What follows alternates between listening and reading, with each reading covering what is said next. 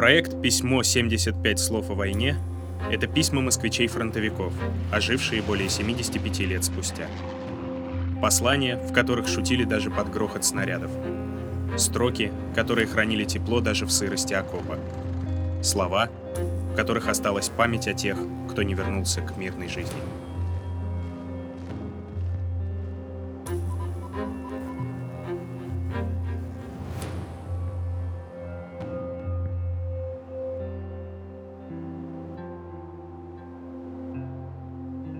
Последнее письмо с фронта Якова Ивановича Кузьмина.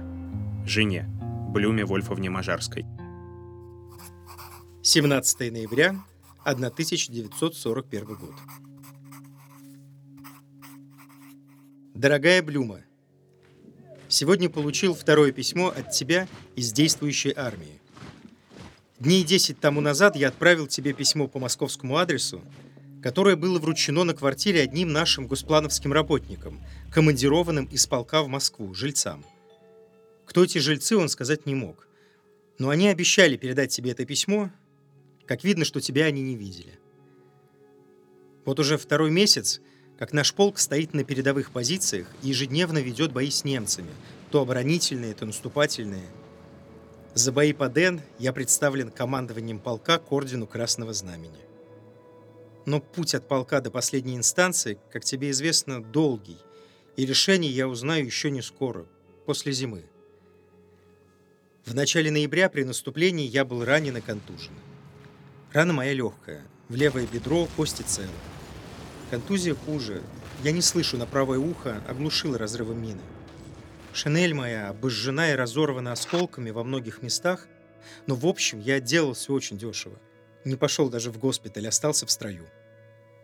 Сегодня ночью снова идем в наступление. Если выйду целым, завтра же напишу тебе письмо. От Наташи я так и не получил ничего. Единственное, что знаю об них, это через тебя.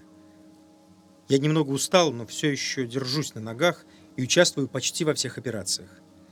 Из старых ополченцев у нас осталось очень мало. Я по-прежнему работаю отсеком партбюро полка, Состав политчасти тоже изменился. Бываешь ли ты дома в Москве? Кто остался жить в квартире? Правда, эти вопросы в условиях, в которых я нахожусь, даже мне кажутся странными. Но все же человеку свойственно до самой смерти интересоваться всякими мелочами. Если будешь писать, напиши об этом. Привет Гепартигуле. Скажи ему, что быть подносчиком патронов вовсе не позорно, а наоборот, очень почетно. Еще почетнее, конечно, быть первым или вторым номером, но это уже от него зависит, получить эту квалификацию. Политработником он всегда успеет побыть. Ну все. Желаю тебе всего наилучшего. Крепко тебя целую и наших маленьких ребят в особенности. Хотел бы их повидать. Адрес мой старый. Твой я.